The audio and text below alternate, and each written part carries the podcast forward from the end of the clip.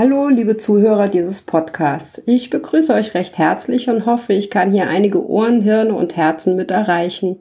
Das ist nämlich mein allererster Podcast und ich muss sagen, ich wurde dazu gezwungen, denn ich muss einen Podcast erstellen im Rahmen meiner Weiterbildung zum Social Media Manager bei der ILS Fernakademie für Erwachsenenbildung. Ehrlich gesagt wäre ich sonst nie auf die Idee gekommen, einen eigenen Podcast zu machen. Ich war mir bisher nämlich ziemlich sicher, dass ich nicht wirklich was zu sagen habe, was jemand interessieren interessieren könnte. Aber ich denke, ich habe hier ein ganz interessantes Thema gefunden, wenn ich über meine Art zu reisen berichte.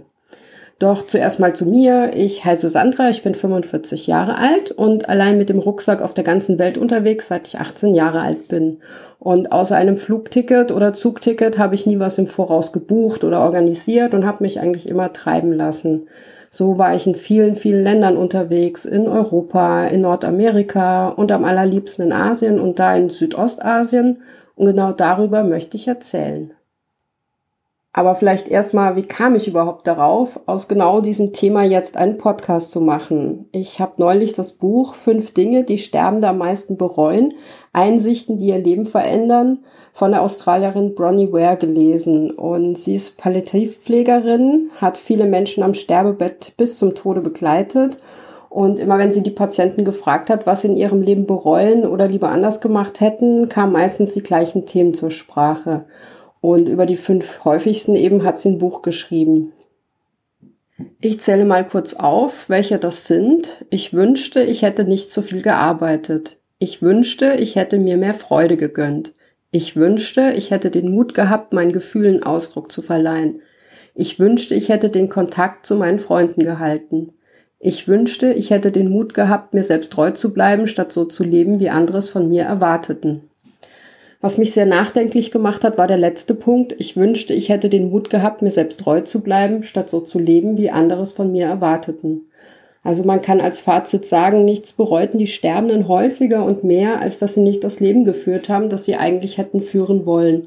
Die meisten konnten nicht mal die Hälfte ihrer Träume verwirklichen.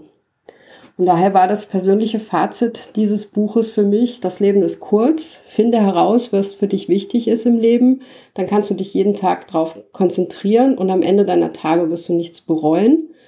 Ja, jetzt habe ich sehr lange über dieses Buch gesprochen. Ihr merkt, das ist mir sehr wichtig und sehr nahe gegangen. Aber das eigentliche Thema, womit ich meinen Podcast in nächster Zeit füllen möchte, ist, euch ermutigen zu reisen. Lange zu reisen, weit zu reisen und mit allen Sinnen zu reisen und sich treiben zu lassen.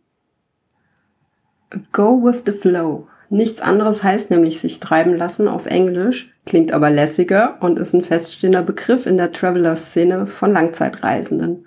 Genau, das habe ich getan. Ich bin morgens aufgewacht und habe nicht gewusst, in welcher Stadt ich abends einschlafen werde. Ich habe mich in lokale Busse gesetzt, deren Fahrplan ich nicht entziffern konnte.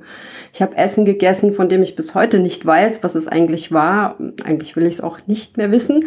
Ich habe Einheimischen, deren Sprache ich nicht gesprochen habe und nicht verstanden habe, vertraut. Ich war auf Beerdigungen von fremden Menschen eingeladen die mehr eine Feier des Lebens waren statt einer Trauer um den Tod. Und ich habe mit Menschen auf anderen religiösen Festen zusammengetanzt, deren Glauben ich nicht mal im Ansatz teile.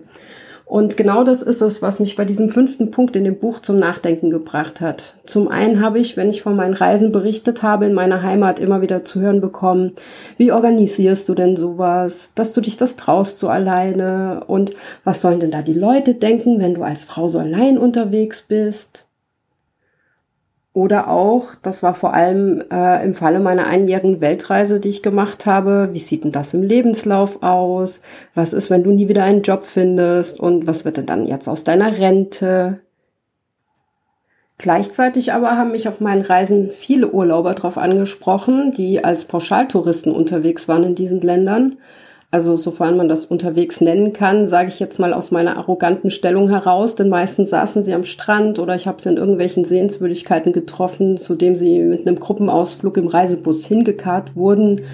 Und die wiederum fanden meine Art zu reisen beneidenswert. Die sagten dann sowas wie, was, du bist noch drei Monate unterwegs, ich reise ja leider schon am Samstag ab oder was du schon alles gesehen hast. Wir sind ja kaum aus unserer Hotelanlage rausgekommen und mutig bist du. Da bekommst du sicher einiges mehr zu sehen als wir, oder? Und all denen oder vielen, die das bewundernswert fanden, war gemein, dass sie selber lange gerne reisen würden und auch gerne tiefer in diese Länder eingetaucht wären. Gleichzeitig haben aber auch einige gesagt, ich würde mich das niemals trauen und meinen Job kündigen und hinterher, wie geht's dann weiter? Und tatsächlich auch wieder das häufige Argument, wie bekomme ich denn dann meine Rentenbeitragsjahre zusammen?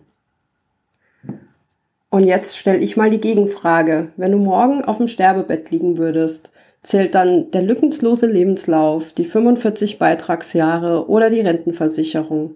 Hast du so gelebt und erlebt das, was du leben wolltest? Hast du das Leben wirklich gelebt, das du haben wolltest?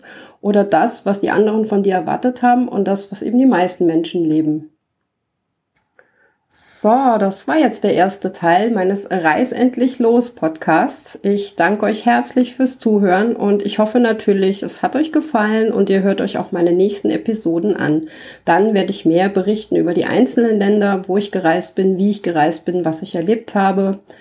Und ich hoffe, ich finde da auch einige inspirierende Anregungen für euch. Über eure Meinung und eure Kommentare würde ich mich natürlich sehr freuen. Ihr könnt mir gerne eine E-Mail schreiben an killerloop23 at gmail.com.